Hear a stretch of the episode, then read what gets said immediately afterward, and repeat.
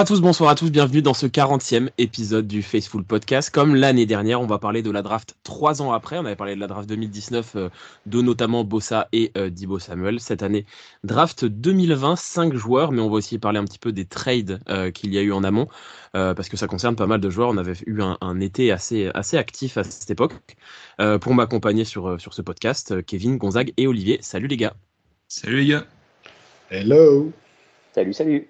On va commencer quand même par le commencement. Notre euh, premier choix de la draft, c'était le choix numéro 14, mais à la base, on avait le choix numéro 13 qu'on avait récupéré chez les Colts contre DeForest Buckner, qui a été notre defensive tackle pendant plusieurs années. Kevin, je sais que tu un gros fan de DeForest Buckner. Qu'est-ce que tu avais pensé au moment où le trade était arrivé, euh, où on se séparait de, de, euh, ouais, c'était un peu de notoriété publique à ce moment-là qu'il fallait faire un choix. On allait soit garder Harry Armstead, soit DeForest Buckner. il fallait prolonger les deux. On n'allait pas pouvoir prolonger les deux. Euh, je pense que comme la majorité des gens, j'étais plus de, de l'école de garder DeForest Buckner et puis de laisser partir Harry Armstead, surtout à cette époque-là où il y avait un fossé de niveau entre les deux joueurs. Euh, mais euh, ouais, très triste de voir partir DeForest Buckner à cette époque-là parce que c'était vraiment l'âme de cette défense. C'était un peu comme aujourd'hui, on peut avoir un, Fred Warner. Bah, à l'époque, DeForest Buckner, c'était vraiment la figure de proue. Euh, le voir partir, c'était vraiment dommage. Euh, après, la draft arrivait avec un bon choix, avec un joueur tout désigné aussi pour le, pour le remplacer à ce moment-là. Donc, euh, donc ouais, triste, mais, mais en même temps, il fallait faire un choix le choix a été fait. Mais c'était surtout un choix au final économique parce que, comme tu l'as dit, il y avait une différence de niveau et Armstead coûtait bien moins cher que, que Buckner. Euh, je ne sais pas exactement quelle différence de salaire. Est-ce qu'il y avait une énorme différence de salaire? Mais je sais qu'Armstead a, gagné beaucoup, de, a signé un gros contrat aussi à ce moment-là. Je suis pas certain qu'il y avait une immense différence de salaire entre les deux. Je vais regarder ça. En attendant, euh, toi, Gonzague, t'en avais pensé quoi à l'époque de ce, de ce trade? Bah, Comme tout le monde, euh, DeForest Buckner était mon joueur préféré hein, de la défense à l'époque. Euh, moi, je m'étais fait un peu une raison parce qu'en effet, il faut remettre les choses dans son contexte de l'époque. On avait un salary cap qui était vraiment au ras des pâquerettes. On sortait plutôt d'une saison très bonne. Il fallait faire des choix. Harry avait sorti la saison de sa vie. Et euh, il fallait choisir entre le joueur ultra régulier qui était l'âme de défense, qui était Buckner, mais qui voulait le salaire maximum euh, dans le cas des négociations, et un Harry Kempstead qui, même s'il a été en effet bien, euh, bien surévalué en, après en termes de salaire, était prêt à faire un friend deal. Il a fait un friend deal, Harry Kempstead, il ne faut pas l'oublier. Et pour remettre les choses dans le contexte, oui, Harry Kempstead a coûté beaucoup moins cher que DeForest Buckner quand on compare les deux contrats de l'époque et euh, que ce soit en temps sur le contrat en lui-même que sur la durée garantie. Et donc, euh, évidemment, c'est posé la question et il a fallu laisser partir Buckner. J'en étais mais ultra attristé. Et en même temps, je m'en suis fait une raison très vite parce que on ne pouvait pas vraiment faire autrement. Donc voilà, donc j'étais très triste de ce départ. Ouais, je viens de regarder juste euh, les contrats avant de passer la parole à Olivier. Armstead, c'est un contrat de, 4, de 5 ans pardon, et 84 millions de dollars. Et euh, Buckner, c'était un contrat de 4 ans, donc un an de moins, et 85 millions de dollars. Donc euh, sur les, euh, le salaire par année, il y a une petite différence quand même. oui, Gonzague? La garantie n'était pas du tout la même. Regarde, la garantie de, c'est ça, la garantie de DeForest Buckner, je l'ai pas sous les yeux, mais la garantie d'Armstead c'était 48 et demi sur les 85, donc donc pas grand chose. Olivier, toi, le, le, trade de, de, Buckner à l'époque, ça t'avait fait quoi? Moi, j'ai moi j'ai ma phrase que depuis j'ai gardée, j'ai mal à mon défaut moi, quand il est parti, c'est ce que j'ai, c'est ce que j'ai dit à, à, mes potes euh, fans de San Francisco. Quand j'ai vu le trade, j'ai dit j'ai mal à mon niveau. Et ça a été, ça a été mon, ça a été vraiment quelque chose de difficile à vivre parce que c'est un joueur que j'adorais. Je trouvais qu'il faisait le taf et, euh, et pour moi, il représentait véritablement un joueur de San Francisco. Et donc, bon, après, il y a toute la, la partie financière, bon, après, euh, maintenant, avec le recul, on peut dire que Amstead, il, fait du, il a fait le boulot, il a vraiment assuré, mais quand, il est, quand on a fait ce choix-là, j'étais vraiment dégoûté. Maintenant, après, avec le, temps étant passé, euh, je m'en suis remis, mais bon, quand, euh, quand je le vois jouer, de temps en temps, j'ai tendance à envoyer des petits textos à qui, de droit en marquant j'ai mal à mon tifo. Ouais, je suis d'accord avec vous. Dans l'ensemble, c'est quand même un super, euh, un super defensive tackle. Mais du coup, on a quasiment fait du, du, poste par poste, puisqu'on a récupéré le 13e qu'on a échangé avec Tampa Bay pour descendre d'une place. Et avec ce choix-là, on a récupéré du coup un defensive tackle. C'est Javon Kinlo, qui était defensive tackle à South Carolina. Javon Kinlo, en trois saisons du coup avec San Francisco, c'est 24 matchs joués, 45 plaquages, 1,5 sac, une interception en touchdown. C'est surtout seulement 10 matchs joués sur les deux dernières saisons. Olivier, je te vois euh, faire nom de la tête. Euh, Javon Kinlo, euh, depuis son arrivée, est-ce que tu es satisfait ou, pas? Ben, si, je, si dis pas de bêtises, je crois qu'une saison, dix fois, il fait 12, il fait 12 sacs, une saison de tête. Si, euh, faudra vérifier, mais je crois que c'est ça. Et vous m'expliquez enfin, tu m'expliques qu'en trois ans, l'autre, il en a fait un et demi. Rien que, rien, que, sur ça, je peux faire que nom de la tête. En plus, c'est bon, c'est, je, je remets pas, je remets pas en question le, choix à l'époque. Mais bon, le gamin, il a joué une saison, il a été la, la, seule saison où il joue, il y a personne autour de lui et les deux, saisons qui ont suivi, il est tout le temps blessé. Il euh, n'y a pas Loïc, une petite pensée pour lui. Moi, je veux pas l'euthanasier, mais, euh, bon, quand même, je veux dire, c'est euh, totalement insuffisant pour, un premier tour de draft. Voilà, il faut, il faut rester. Et en plus, quand, tu vas le choisir dans les, dans les 14 premiers, c'est nettement insuffisant, à mon goût. Maintenant, bon, euh, cette année, il a intérêt à faire, à faire en sorte que ça se passe mieux pour lui, mais pour moi, à l'heure actuelle, c'est un gros flop. Surtout cette année, il va se retrouver en plus avec la concurrence de Javon Hargrave qui vient, qui vient d'arriver. Kevin, toi, Kinlo, t'en, penses quoi? Moi, je me rappelle à l'époque, j'étais un petit peu frileux sur son cas parce que j'entendais beaucoup. Euh, Javon Kinlo, c'est un diamant à polir, c'est un joueur qui n'est pas encore prêt, c'est, quelqu'un qu'on prend pour l'avenir. Je me dis, on vient de perdre un des meilleurs joueurs de la NFL à son poste et on prend un joueur qui est pas prêt dans les 15 premiers choix j'étais j'étais un petit peu euh, un petit peu inquiet sur ce choix à la suite. Il euh, bah, y a pas grand chose à en dire. Je pense qu'on a on a largement couvert le cas de Javan Kinlo. C'est très insuffisant. Quand il est sur le terrain, on peut entreapercevoir certains flashs de quelque chose qui pourrait potentiellement être intéressant, mais il joue pas plus que deux ou trois matchs de suite. Que il n'y a pas grand chose à en dire. À part espérer qu'il la, la saison prochaine, enfin, il nous montre qu'est-ce qu'il est réellement mais c'est un échec sur toute la ligne, selon moi, jusqu'à jusqu'à aujourd'hui. Gonzague, toi qui as plus suivi notamment à l'Université de South Carolina, que tu suis un petit peu, euh, t'en pensais quoi du choix de Kinlo Et du coup, euh, est-ce que comme, euh, comme Kevin et Olivier, t'es es déçu de ce que tu as vu sur le terrain? Eh ben, alors moi, au moment de la draft, j'étais complètement en désaccord avec Kevin. en fait, quitte à donc obtenir ce premier choix, quand on m'a annoncé Kinlo, ben, en fait, je me suis dit, on est allé chercher en termes de profil le joueur qui, ressemblait le plus à Buckner en termes de profil, de jeu, de beaucoup de choses. Euh, moi, j'aimais beaucoup le joueur. Euh, je suis un grand fan pour les auditeurs qui nous écoutent du programme de South Carolina, des Gamecocks. Donc, c'est un joueur que je connaissais très très bien pour le coup. Oui, il restait encore certaines choses à polir, mais il avait montré beaucoup beaucoup de potentiel. Alors après, le seul problème que j'avais, qui était un peu le même problème avec Buckner depuis l'arrivée de Shanahan, c'est que pour moi, c'est un defensive tackle qui se prête beaucoup plus dans une 3-4 que dans une 4-3. Et euh, mais bon, c'était presque pas vrai. Mais à la guerre, on reprenait vraiment le joueur qui ressemblait le plus. Le, problème de Kinlo, en fait, depuis sa draft, c'est que c'est une frustration permanente. C'est-à-dire que c'est un joueur qui est constamment blessé. On voit qu'il y a de l'eau qui dort en dessous. On voit qu'il n'a pas donné la pleine mesure de ce qu'il sait faire. C'est évident. Euh, et paradoxalement, il n'a jamais pu euh, progresser du fait de ses blessures qui lui ont ruiné sa carrière. C'est un peu le, le euh, du, foot US, je trouve. Je trouve ça extrêmement frustrant. Alors pour la suite de la carrière, soyons très clairs, hein, vu l'arrivée de Hargrave chez nous et vu le roster qu'on a en poste de défensif tackle, pour moi son cas il est réglé. C'est fini, c'est terminé. on passe à côté peut-être d'une carrière qui aurait pu être meilleure, mais c'est comme ça. Et je suis extrêmement déçu pour un joueur qui, selon moi, aurait mérité une plus belle carrière. Mmh, je suis d'accord avec toi. Moi aussi, je suis très déçu parce que je suis moins South Carolina que, que toi. J'étais pas forcément fan du choix, moi, personnellement, parce que j'étais plus euh, dans l'optique de partir sur un receveur à cette époque-là avec notre premier choix, notamment. J'étais très fan de Jerry Jody. Et j'étais un peu déçu par le choix. Sur le terrain, en fait, il m'avait plutôt convaincu sur sa première saison, une saison où on a beaucoup de blessés, où où toute notre défense est complètement décimée, euh, on n'a pas Bossa, etc. Armstead est un peu blessé.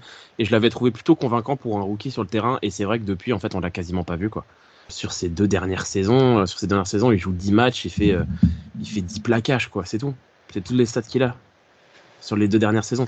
C'est insuffisant. Le mec, même quand il joue, au final, il joue des bribes de match parce qu'il est vraiment pas prêt. Et, comme tu l'as dit, Gonzague, au final, je pense que c'est fini parce qu'on n'a plus le temps en fait. Euh, on a mm. recruté Javon Hargrave, on a besoin de gagner tout de suite, on n'a plus le temps de, de former des on, on, a le temps de former des rookies, on n'a plus le temps de former des joueurs de quatrième année. Voilà.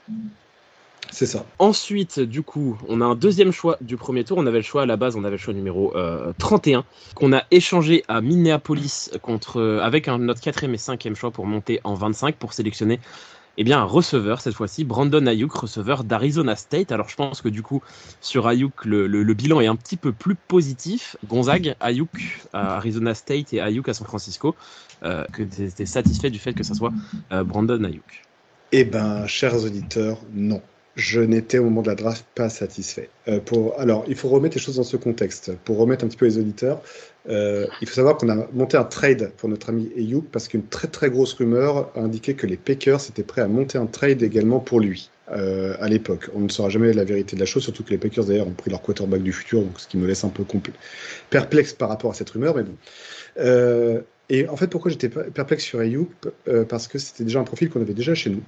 et à, Arizona State, c'est un joueur qui avait pris un peu la suite euh, en receveur numéro 1 de N. Larry, qui avait été drafté une année plus tôt par les Patriots. C'était un joueur qui était unidimensionnel euh, au niveau de son emploi et qui était vraiment utilisé dans la profondeur avec un arbre de tracé extrêmement faible. Et donc j'étais plutôt sceptique, surtout que moi j'avais un receveur en tête dont je rêvais chez nous, qui était toujours pas parti à ce moment-là, qui était un certain Ty Higgins, que je voulais par-dessus tout et que nous n'avons donc jamais eu et qui je trouvais beaucoup plus complémentaire. Donc j'étais déçu au moment de ce choix de draft. Je trouvais le choix beaucoup trop haut, surtout qu'on avait monté un trade pour ça.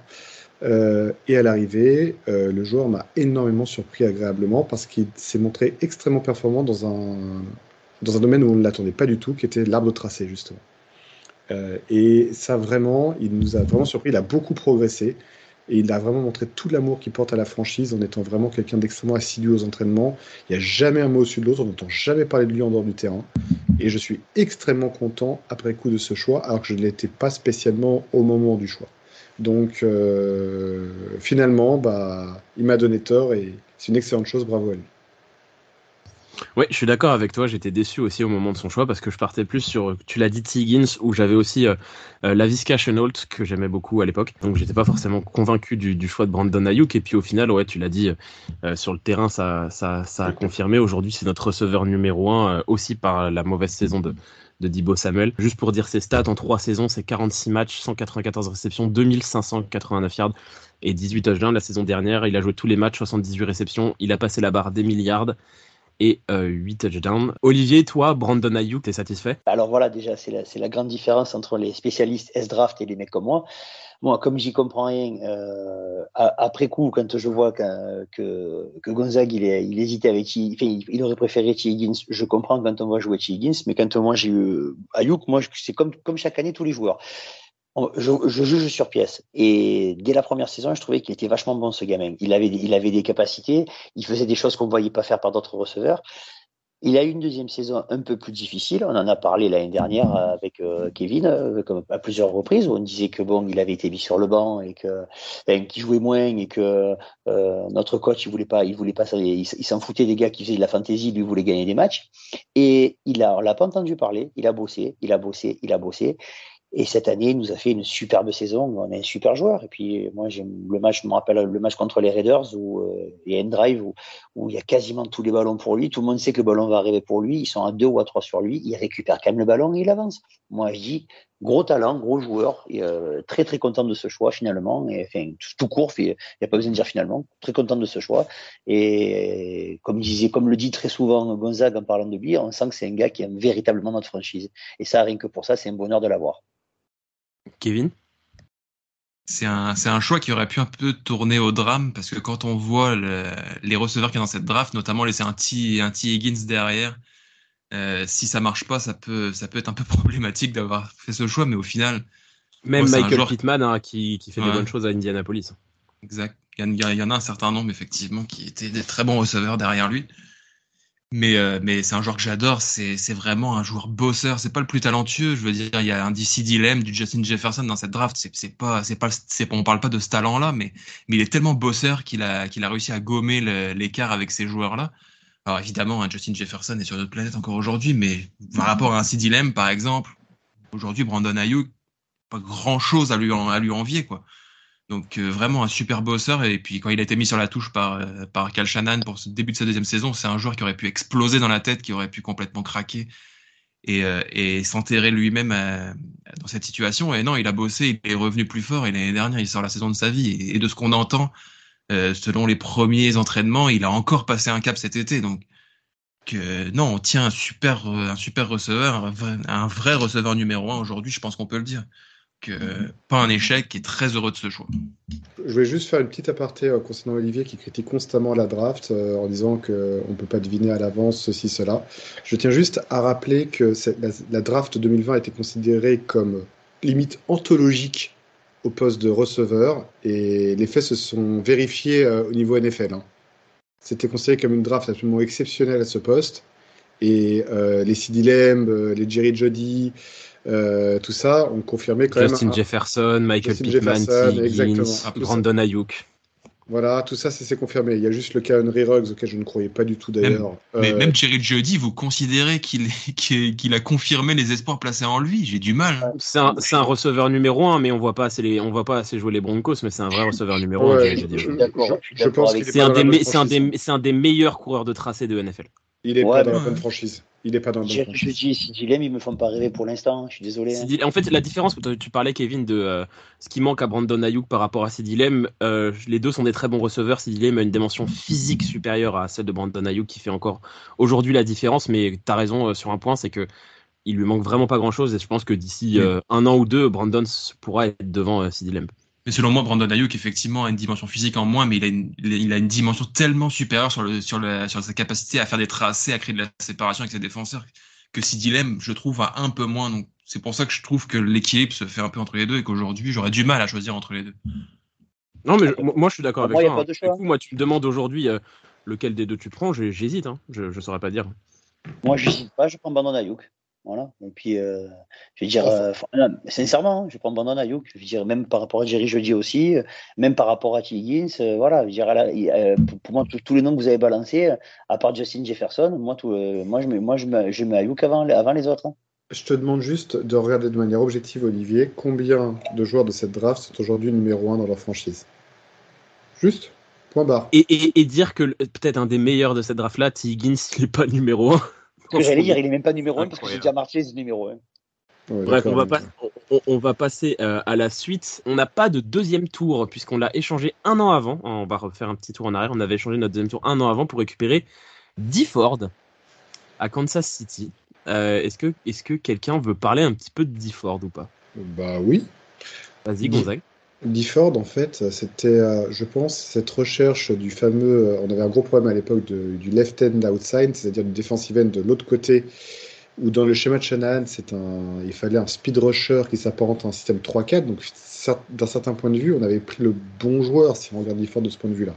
Moi, le gros problème que j'avais avec Ford à l'époque, c'est que je trouvais que c'était un one-year wonder quasiment, euh, et que je trouvais qu'on payait déjà très cher à l'époque déjà au niveau du salaire. Et on avait payé un deuxième tour sans vraiment savoir à quelle position on serait au deuxième tour. Et pareil, j'avais trouvé le trade assez cher. Donc, je ne, je ne contestais pas les qualités du joueur. Je trouvais juste qu'on avait un peu euh, vendu la mariée, euh, tant au niveau du salaire que du trade, euh, pour le joueur, ce qui posait problème. Au niveau du salaire, vu ce qu'il a fait derrière, ouais, je, je, l'ai sous les yeux là. Il avait signé un contrat de 5 ans et 87,5 millions de dollars. Après coup, ça fait un petit peu mal quand même. Et on continue à le payer aujourd'hui. Hein. Et on continue de le payer aujourd'hui. On continue à le payer aujourd'hui le drame, c'est que ce gars, la première saison, quand il est chez nous, il fait, il joue même pas 9 matchs, il fait 8,5 sacs. Voilà, on se dit quand il est sur le terrain, il faisait le job, il le faisait super bien le job. Malheureusement, il a eu des blessures qui sont euh, rédhibitoires pour jouer au football américain, et puis voilà. Mais sur les, sur la qualité intrinsèque du gars, il n'y a pas photo. On parlait tout à l'heure des stades de, de, Kino qui sont impitoyables. Je me rappelle, la, je crois, sur la première saison, je crois que c'est, euh, je crois que c'est 9 matchs et 8,5 sacs. Non, c'est 11, 11 matchs et 6,5. Ouais, même euh, saison, régulière, saison régulière ou tu comptes les matchs de playoff aussi euh, Quand tu comptes les matchs de playoff, tu rajoutes 3 matchs et tu mets un sac en plus. Voilà, parce que je sais qu'à un moment, il, était, il, il, tournait, il tournait à ces stats-là, il tournait à milieu, à milieu de saison. Il avait fait, il avait fait grosse, grosse partie. Après, il s'est blessé, il n'a pas joué. Et après, il revient, après, il revient en playoff. C'est, quand même un joueur qui te fait. Il avait, il avait fait le pour le, il avait fait le job pour le prix qu'il était payé. Après, malheureusement, c'est les blessures. Et ça, c'est football américain, on va pas recommencer l'histoire. Hein. On sait que les carrières, elles ne durent pas éternellement. Et c'est pour ça que les mecs, quand ils signent un gros contrat, ils sont bien contents de le prendre. Hein. Kevin, quelque chose à rajouter? Pas vraiment. C'est un super joueur qui arrive quand, quand, il arrive. Et puis, malheureusement, ça tourne mal pour lui. C'est inhérent à, ces échanges-là. On l'a un peu retenté, je trouve, avec Charvarius Ward, qui est un joueur qui sortait de, pas de nulle part, mais qui, qui avait vraiment explosé une saison à Kansas City. On le fait venir Là, ça fonctionne. Avec DeFord, ça n'a pas fonctionné. C'est triste parce que ça coûte cher. On, on l'a sûrement payé trop cher, mais si, si j'avais su, j'aurais pas venu, comme on dit. Mm. Autre joueur, autre trade, on n'avait ni troisième ni quatrième tour puisqu'on avait échangé euh, ces deux choix pour récupérer un receveur. On avait récupéré Emmanuel Sanders aux Broncos un an avant. Kevin Emmanuel Sanders, pour ce qu'il a fait à San Francisco la saison où il était là, est-ce que c'était une, une bonne recrue pour toi?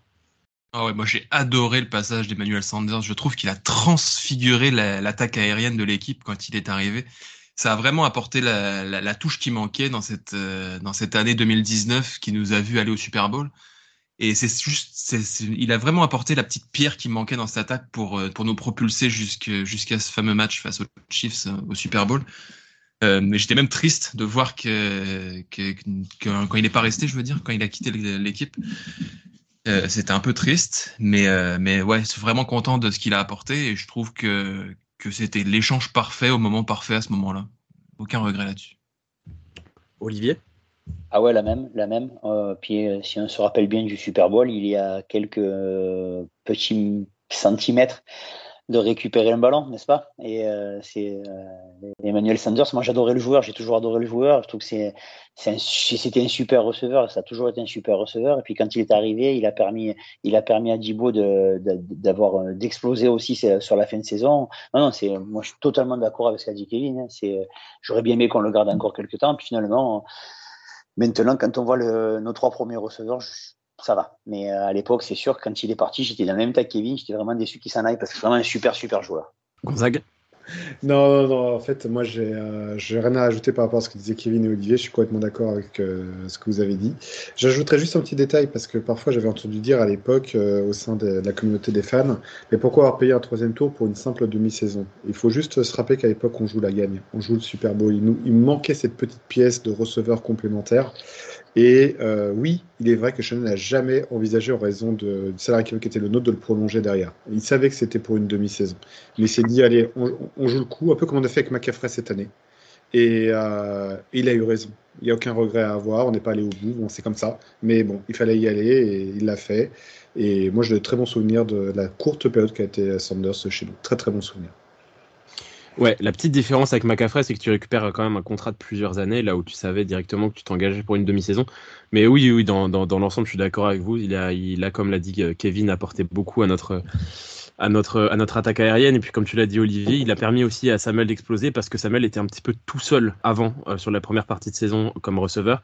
Et là, en fait, avoir un danger comme Sanders à côté de lui, bah, ça libère totalement de la place pour Dibo. Après, je pense que aussi, ça, c'est pour ça aussi qu'on a pu sélectionner Brandon Ayuk, c'est parce qu'on ne l'a pas gardé et qu'on avait besoin de ce, ce deuxième receveur. Autre échange, eh ben, décidément, c'est un petit peu la, la mode. On a échangé notre cinquième tour et un troisième tour de 2021 pour pallier la retraite de Monsieur Joe Staley, nous avons appelé Washington et nous leur avons dit Trent Williams n'est pas heureux chez vous, il peut venir à la maison. Trent Williams débarque à San Francisco, il est toujours là et c'est le meilleur tackle de NFL. Gonzague, après coup, je pense que je fais pas vraiment de surprise en disant que c'était peut-être l'un des meilleurs échanges qu'on ait jamais fait à San Francisco. C'est la définition absolue en, en commerce de comment tordre le bras d'un interlocuteur en face. Le type voulait arrêter sa carrière, il était extrêmement sérieux, il ne voulait venir que chez nous. On était dans une position de force pour négocier un trade d'un joueur dont tout le monde savait qu'il valait encore à l'époque un premier tour malgré une saison blanche. Et euh, on, l'obtient pour 3 noces et 4 mars. C'est fabuleux. Je n'en revenais pas au moment du trade de la compensation. Euh, surtout que c'est un troisième tour 2024. 2021, non, c'était 2020. Ah oui, pardon, troisième tour, tour 2021, en tout cas de l'année suivante. Euh, donc c'est ça qui c'était extraordinaire. Donc euh, vraiment, surtout qu'on s'attendait tous donc à un, un, tackle, un left tackle drafté euh, par la suite en cours de draft. On s'est dit oh là là oh là là, ça va être un joueur qui va pas être mature pour le poste, qui est l'un des postes les plus importants de la NFL. Et là, on se retrouve à trader pour Trent Williams. C'était exceptionnel. Euh, d'entrée, vraiment, je, je, sautais au plafond quand j'ai quand j'ai lu le trade se faire parce que pour moi, c'était inespéré pour une compensation pareille. On a tant du droit de Washington. Kevin? Ouais, moi, j'ai, à première vue, j'étais inquiet, pas de l'avenue de Trent Williams, mais du remplacement de Joe Staley, parce qu'on on, était sur le point de perdre euh, un des meilleurs linemen de l'histoire de la franchise, un gars super charismatique et le joueur emblématique par excellence. Et là, on se dit, mais par qui on va pouvoir remplacer cette tête-là, quoi? Et puis, tu as Trent Williams qui débarque, euh, qui est encore plus fort, encore plus complet, encore, encore plus tout, qui, qui marque encore plus la franchise, au moins autant. Euh, donc, et en plus, comme l'a dit Gonzague, pour pas grand-chose par rapport, euh, par rapport au calibre du joueur qui, qui débarque. Donc, euh, quoi dire, euh, à part merci Washington. Et puis merci Trent surtout. Après, pour rappel, euh, du coup, de la décision de Trent Williams de vouloir quitter Washington, il a eu un cancer en 2019 et cette, euh, le cancer dormant avait été repéré euh, aux radios en 2013 par les staffs de Washington qui avaient décidé de ne prévenir personne parce que ce n'était pas grave et le cancer s'est réveillé en 2019 et c'est pour cette raison que Trent Williams a décidé qu'il ne jouerait plus jamais sous le maillot de Washington et nous, on a intelligemment aussi sauté sur les, sur les, les dysfonctionnements de la franchise de Washington qui sont légion. D'ailleurs, c'est pas un événement isolé, il me semble, du staff médical de Washington qui a omis comme ça pas mal de, diagnostics assez graves. Je, pense qu'on pourrait écrire sept livres sur les dysfonctionnements à l'intérieur de Washington, mais c'est pas le sujet. Olivier, Trent Williams, je pense que bah, comme les gars et comme nous tous, euh, parfait. Un, ah, bah, totalement, je veux dire, euh, là on parlait de dysfonctionnement.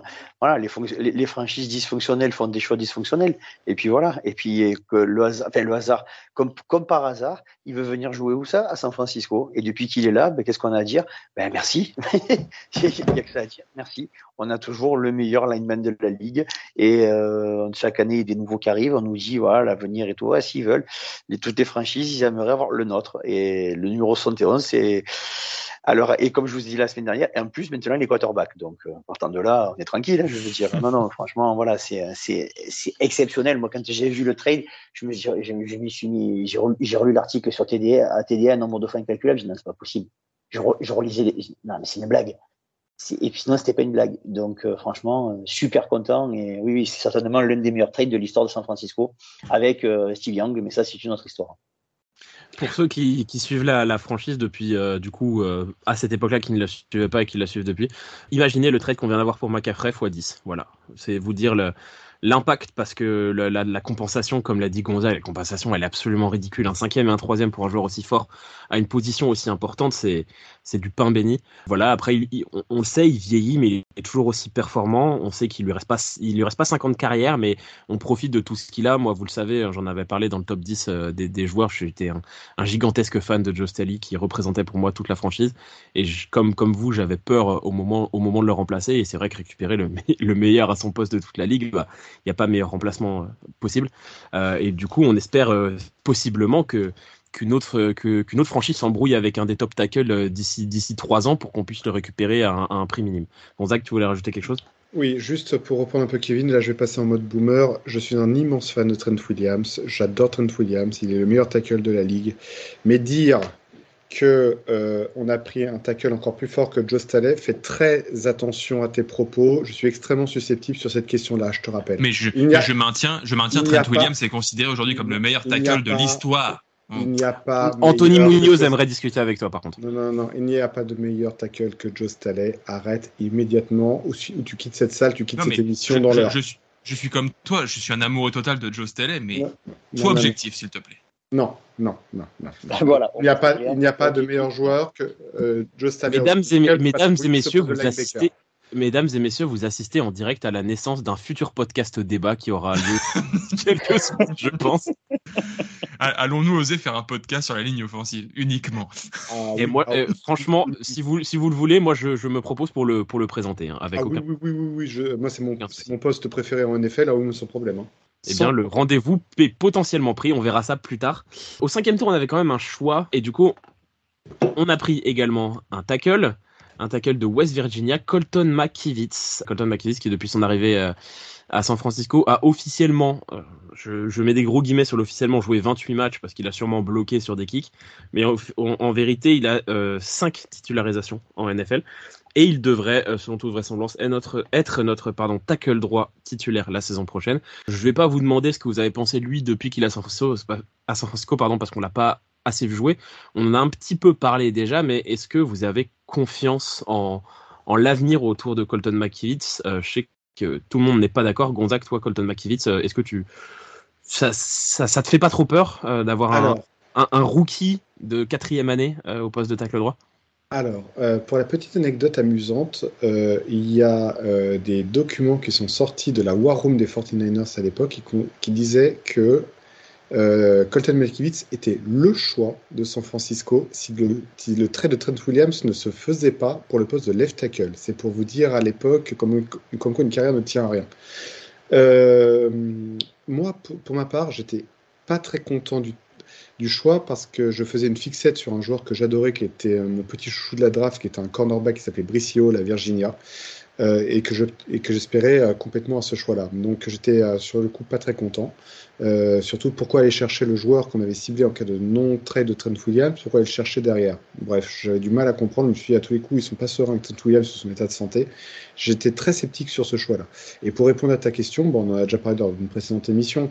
Euh, moi, j'ai rien contre McKivitz, bien entendu. C'est juste que j'aimais beaucoup McGlinchey euh, et qu'on n'a pas suffisamment de recul pour savoir ce que vaut Cotton McKivitz. Donc, je ne demande qu'une seule chose, c'est me, me tromper, et je l'espère.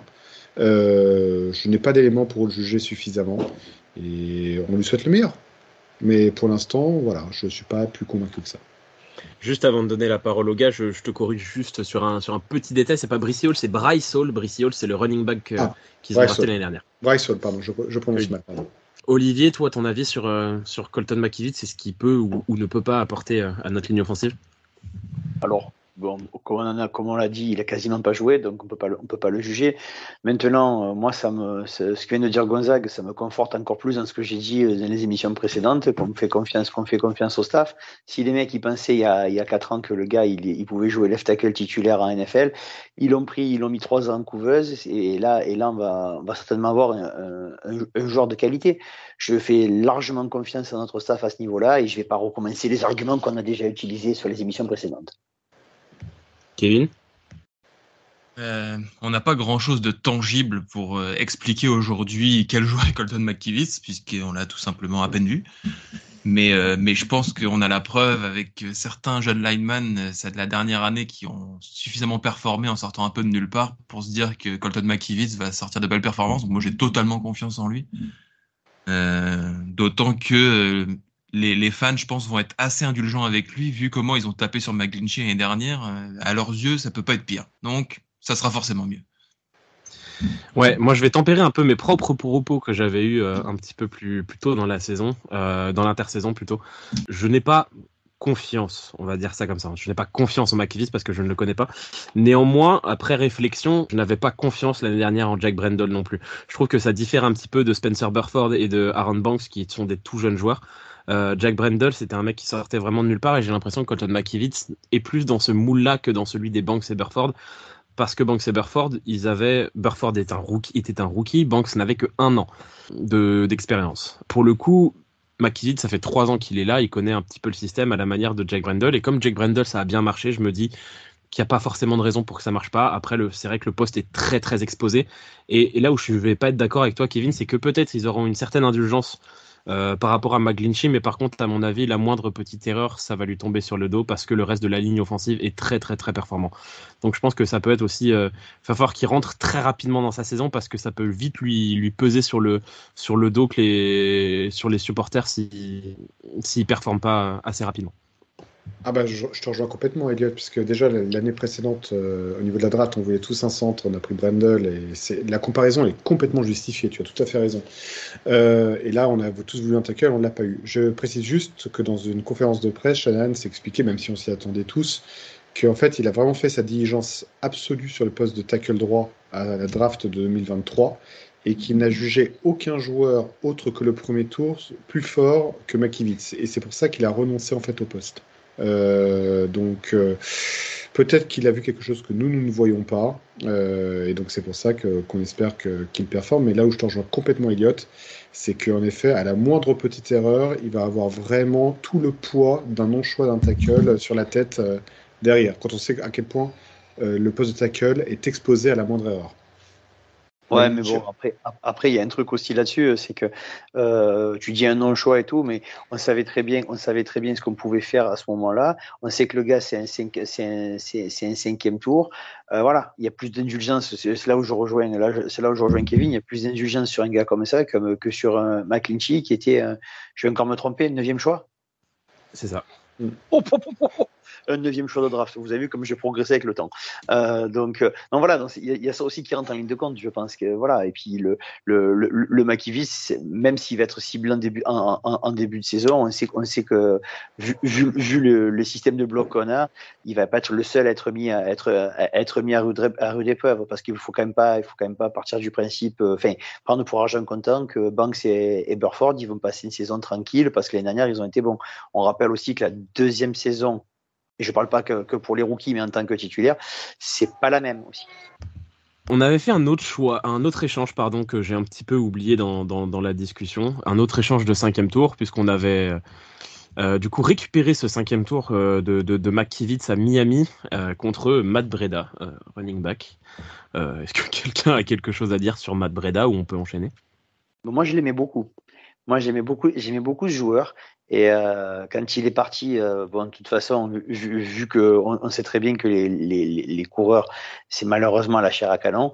Euh, ça m'a fait de la peine quand il est parti, mais pas plus que ça. Je savais qu'on allait le remplacer, ce qui a, ce qui a été le cas. Moi, j'aime, moi, j'aimais beaucoup ce coureur. Sa, sa, sa, sa, pointe de vitesse était intéressante. Bon, depuis, il fait un petit peu le, le journeyman en, en, en NFL parce qu'il a, je crois que aux dernières nouvelles, il était, il était aux Giants, c'est ça? Oui, c'est exactement ça. Voilà. Et, Doubleur voilà, de Saquon Barkley. Ouais, c'était un, un, coureur que j'appréciais. Après, bon, c'est hyper interchangeable, on le sait très bien. Ouais, c'est le type de joueur que Shannon sort de son chapeau d'un peu nulle part à chaque fois. Il l'a fait avec Mostert, il l'a fait avec Jeff Wilson, il l'avait fait avec Breda juste un peu avant. C'est interchangeable, c'est spectaculaire, c'est intéressant, c'est on a du plaisir à les voir exploser au plus haut niveau euh, avec un Shannon qui sort de nulle part, mais bah, c'est assez interchangeable et malheureusement il est un peu revenu à sa condition de no name après son passage chez nous. On va enchaîner du coup avec le sixième tour. Notre sixième tour, c'était le choix 190. À la base, nous avions le choix 210 et nous l'avons échangé pour récupérer le choix 190 avec Philadelphie et on a envoyé dans le lot Marquis Goodwin, euh, receveur. Gonzague, un mot pour, euh, pour Marquis Goodwin? Bah, Marquis Goodwin, j'aimais beaucoup le joueur. Il m'amusait beaucoup parce qu'il avait ce passif entre guillemets d'athlète spécialiste du sprint et on le voyait d'ailleurs, on a tous en souvenir, cet incroyable touchdown euh, qu'il marque euh, à une distance complètement dingue avec cette célébration derrière qui était extrêmement touchante. Donc c'était un joueur qui était vraiment, comment dire, qui était touchant. Donc euh, j'aimais beaucoup le joueur, humainement parlant. Euh, après, euh, on arrivait à un moment, encore une fois, j'en reviens toujours à cette question de la gestion du salary cap, où vraiment on était au ras des pâquerettes à ce moment-là, il fallait faire des choix, c'était un choix douloureux, mais qui était inévitable à ce moment-là concernant Marquis Goodwin. Donc, euh, j'ai pas de regret en tant que tel, mais c'est un joueur qui m'a qui m'a marqué avec un petit M, mais qui m'a marqué quand même. Je, je j'ai de bons souvenirs de lui. Olivier? Marquis Woodwin, on parle bien du, du, gars qui faisait les, euh, qui, qui, qui, a fait les, euh, les, sélections pour le, pour le 100 mètres pour les JO, c'est ça? Et Non, c'est un, un, un, sauteur en longueur euh, sur exact. Longueur, il a, il a fait la finale olympique du saut en longueur hein, au Jeu de ouais. Londres en 2012. C'est ça. C'est bien ça. Et c'est lui qui avait perdu sa sœur et le fameux touchdown dont, dont parle, dont parle Gonzague, dont parle Gonzague, c'est bien celui-là. Exactement. Exactement. avec une célébration voilà. qui, était, qui était liée à ça, qui était extrêmement touchante. Voilà, il, donc c'est il, il a joué la même semaine que le décès de sa, sa sœur, effectivement. Voilà, c'est pour remettre dans le contexte pour les gens qui n'avaient pas vu le match. Et euh, le mot que tu devais chercher, Gonzague, tout à l'heure, c'est attachant. C'était un joueur attachant. Mmh, euh, Mar Marcus Goodwin. Voilà ce que voilà, voilà ce que j'ai euh, tout ce que je pouvais rajouter. Mais c'est vrai qu'après on avait des choix à faire et c'était malheureusement il a fallu qu'on s'en détache. Kevin, c'était un peu notre Deshaun Jackson avec le cerveau en plus. Oui, c'est ça. Oui. Oui, Cerveau en plus, euh, un peu de talent en moins, mais c'était un, un, un, joueur, un joueur sympa. Ouais. Du coup, avec ce sixième choix, eh ben, on est allé du côté de, de l'attaque une nouvelle fois. On a récupéré Charlie Warner, Tyden de Georgia, le meilleur ami de Kevin en concurrence avec son, joueur préféré, Ross Dwelly. Charlie Warner, juste avant de te laisser la parole, Kevin, Charlie Warner, depuis qu'il est arrivé à San Francisco, c'est 48 matchs, 5 titularisations seulement, 8 réceptions, 88 yards la saison dernière, 17 euh, matchs, il a joué dans les 17 matchs, et c'est là où s'arrêtent ses stats puisqu'il y a zéro réception, zéro de rien du tout. Kevin, si demain la décision du quatrième tight end ou du troisième tight end devait se jouer entre Charlie Warner et Ross Dwelly, tu choisis Charlie Warner, rassure-nous. Charlie qui? Non, mais je, dirais, je dirais simplement que la, meilleure prestation de Charlie Warner euh, depuis qu'il est au 49ers, c'est de quitter cette semaine, en tout cas les dernières semaines, d'aller choisir une autre équipe. Euh, non, mais sinon, pas grand chose à, en dire. C'est un joueur qui a été, euh, qui a été remplaçant la majeure partie. Et, et, heureusement, avec George Kittle dans l'équipe, il n'y a pas beaucoup de place à prendre. Euh, honnêtement, j'en garderai pas un souvenir impérissable. Je ne sais pas ce que vous en avez, ce que vous en gardez, vous, mais j'ai même pas une action de Charlie Warner qui me revient en tête quand j'y quand repense. Je vois son nom dans le roster, mais je sais pas ce qu'il a fait, je sais pas qu'est-ce qu'il a donné. Voilà, au revoir. Bah, en fait, c'est un, c'est un tight end euh, qui, euh, déjà, à, Georgia, euh, n'était pas spécialiste de réception. Il faut regarder ses stats en college football et son cataclysmique à cet exercice. C'était juste un tackle de jeu de course, en fait. Un tackle, un tight end de, spécialiste dans, dans, le bloc de jeu de course. Ce qu'il a, c'est pourquoi il a été drafté, c'est ce qu'il a tenté de faire médiocrement. En tout cas, sa position, celle d'un sixième tour, entre guillemets. Donc finalement, je peux même pas dire qu'il m'est déçu. C'est un joueur qui est à sa position, comme dans n'importe quel draft, et qui n'a pas su se démarquer, performer. Au revoir, bonjour, euh, on t'aura oublié dans les deux années qui viennent, et voilà. Mais oui, insignifiant. Olivier? Oui, mais c'est ça, c'est un choix de sixième tour. C'est un choix de sixième tour, donc euh, il y a très très peu de chances qu'il soit sur le terrain. Et puis depuis qu'il est là, il est quasiment pas sur le terrain. Et je, je rejoins totalement ce qu'il a dit Kevin. J'ai pas d'image en tête avec lui. Donc partant de là, moi non, plus, hein, moi non plus.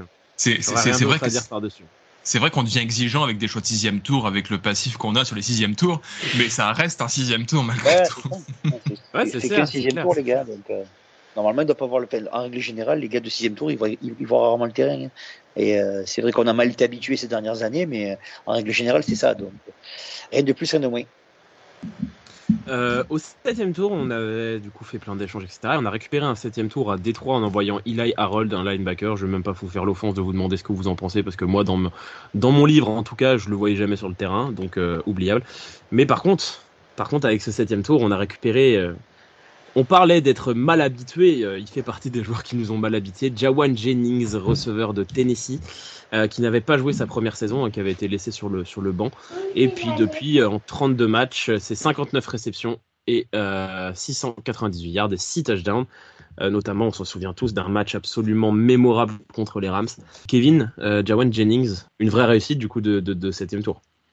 Oui, oui, forcément. Bah, je pense que, Gonzague nous parlera bien du joueur qu'il était à l'université, mais c'était un, je pense que avoir compris que c'était un joueur qui était quand même assez marquant en termes de talent, mais qui avait eu des problèmes de comportement qui avaient fait chuter sa cote. Donc, en soi, c'est un septième tour qui, n'aurait jamais dû être un septième tour s'il s'était comporté comme il fallait. Euh, voilà, c'est, ça montre qu'il faut pas toujours faire une croix sur les joueurs qui montrent un déficit de cerveau à l'université. Il parfois, quand tu tombes dans la bonne équipe avec le bon coaching staff, il y a encore quelque chose à tirer de toi. Euh, c'est la preuve, on, se retrouve avec un joueur comme ça en troisième receveur, c'est exceptionnel. Mais on a eu la chance aussi d'avoir le coaching staff autour pour l'encadrer, lui faire prendre son temps, lui apprendre ce que c'était le métier de receveur en NFL. Et aujourd'hui, on en récolte les fruits. Donc, c'est incroyable d'avoir Jawan Jennings aujourd'hui dans l'équipe en troisième receveur.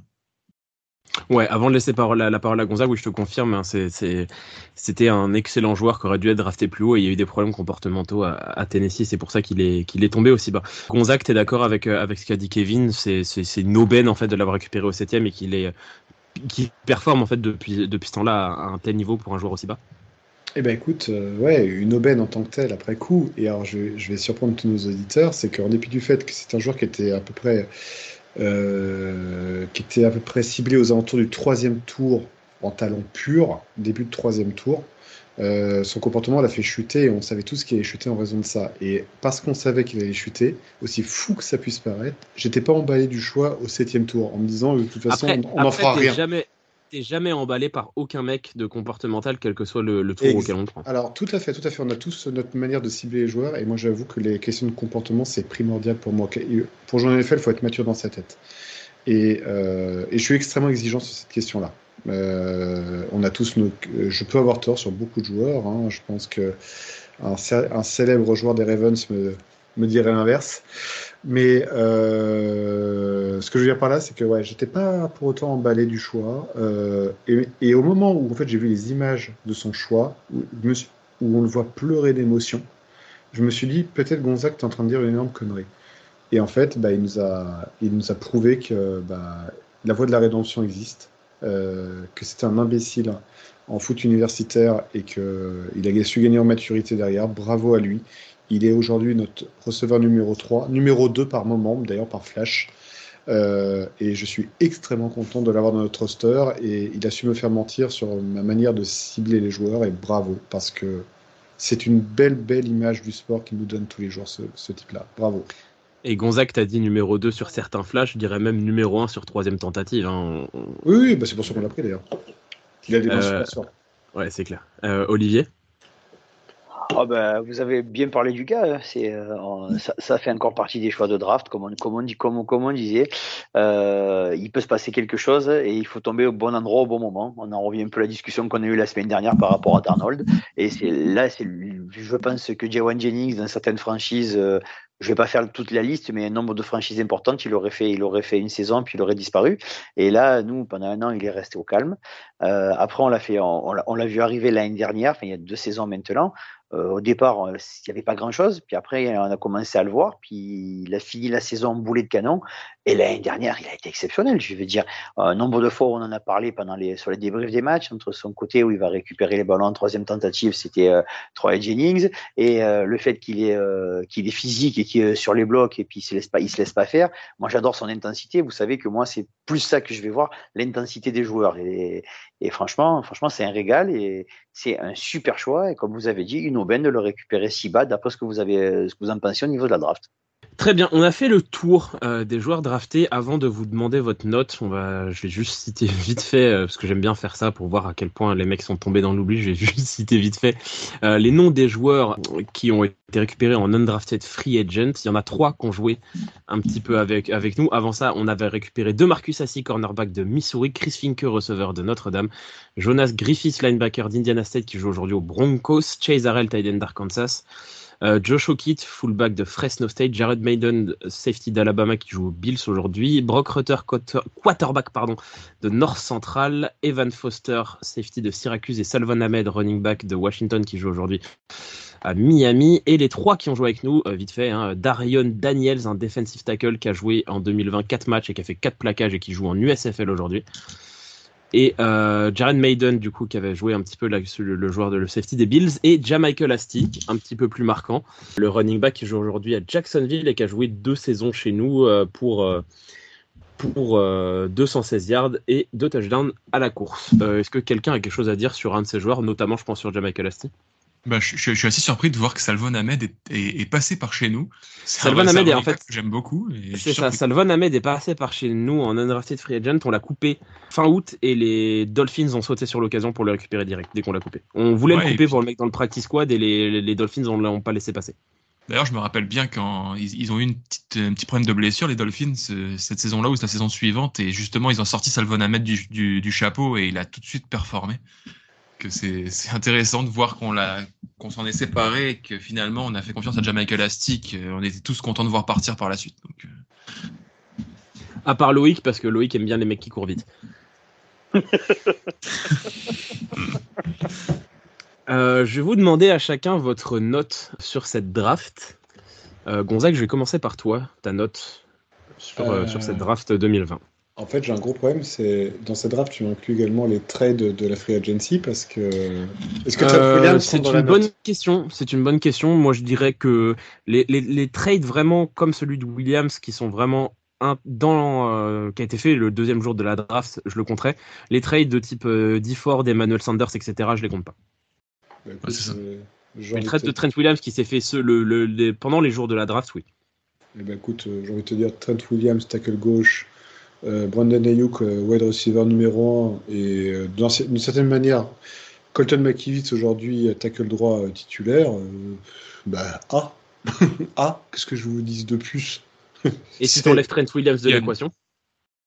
Il y a- aussi le, le départ de DeForest Buckner à, à intégrer, puisque Oui, pardon, évidemment, il y a le départ de Difo. Oui, mais bizarrement, j'ai tendance à le minimiser, alors que je suis pourtant un immense fan du joueur comme vous tous, euh, qui était mon joueur préféré en défense, parce que son départ était rendu inévitable pour des raisons de salary cap. Donc, euh, on ne peut pas regretter quelqu'un qu'on a laissé partir par nécessité et non par choix. Donc, euh, j'ai tendance à le minimiser en tant que tel. Donc, je maintiens ma note de A malgré tout, parce que Trent Williams est chez nous. Et si je dois enlever Trent Williams, euh, bah, je dirais B-. Voilà. C'est comme quand un joueur vous change une note euh, radicalement. Mais Trent Kevin Williams, non, c'est trop, c'est, c'est- c'est- trop une aubaine, c'est pas possible à ce tarif. Kevin? Euh, ouais, j'allais mettre à moins, et puis en écoutant Gonzague, je me dis que, que ah, je vais suivre ça. Au final, tu vas chercher ton receveur numéro 1, tu vas chercher, n'en déplaise au même Gonzague, le meilleur euh, tackle de l'histoire de la franchise. Euh, donc, Mais il va donc fi- ouais. il a- ah, C'est fini, oui. Mais c'est fini, oui. Mais il va arrêter. non, mais, il, le, il le- il le veut absolument son épisode euh, non, mais cher, audi- cher auditeur, ne laissez pas passer ça. Je compte sur vos commentaires à la fin. Mettez-le au pilori, mais arrêtez. J'adore Trent Williams, mais stop. Bon, je te laisse poursuivre. Olivier. Bah écoute, je me pose la question si on peut même pas mettre A+. Sur une draft. Non, mais parce que vous, parce que vous avez parlé de plein de joueurs, vous avez quand même oublié qu'il y a aussi Jawan Jennings. hein. Vous calculez qu'il y a quand même sur une seule draft, il y a cinq titulaires. Ça va? Mm. Bah, Ouais. euh, c'est, c'est, ça fait. Euh... Puis quand on- voilà, je, c'est pour ça, je veux dire, faire mieux sur une draft, sur, euh, sur euh, trois jours de draft, ça me paraît compliqué. hein. Je veux dire. C'est qui le Ouais, cinquième? moi je vais. je- C'est qui le cinquième? Moi je le, je le vois pas non plus.